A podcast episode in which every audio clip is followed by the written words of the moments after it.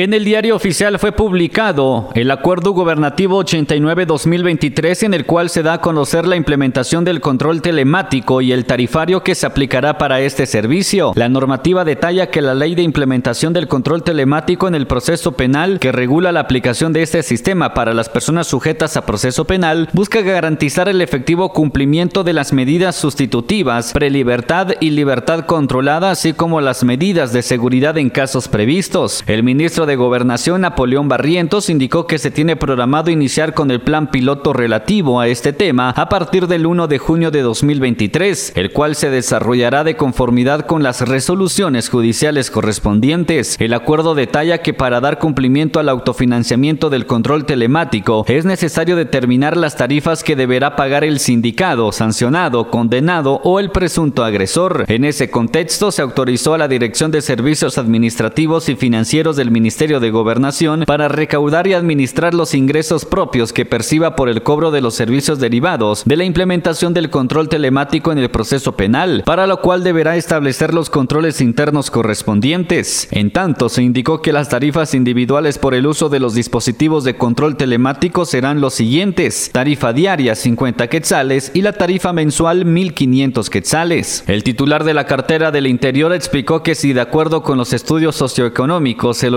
organismo judicial determina que la persona no tiene los recursos para cubrir tales montos, le corresponde al Ministerio de Gobernación asumir el costo. En seguimiento al proceso de modernización del sector justicia y en el marco del anuncio de la implementación del control telemático, se inició el proceso de capacitación a los funcionarios del organismo judicial. El presidente de la Cámara, Felipe Baquiash, señaló que se llevó a cabo el primer taller dirigido a jueces y trabajadores sociales de ese organismo, a quienes se les explicaron aspectos técnicos administrativos y legales sobre el funcionamiento de la herramienta. El magistrado señaló que en Guatemala lamentablemente hay un hacinamiento de privados de libertad tanto en los centros de cumplimiento de condenas como en los preventivos y esto sería una forma de atenderlo. Desde Emisoras Unidas San Marcos, Otto Arriaga, primera en noticias, primera en deportes.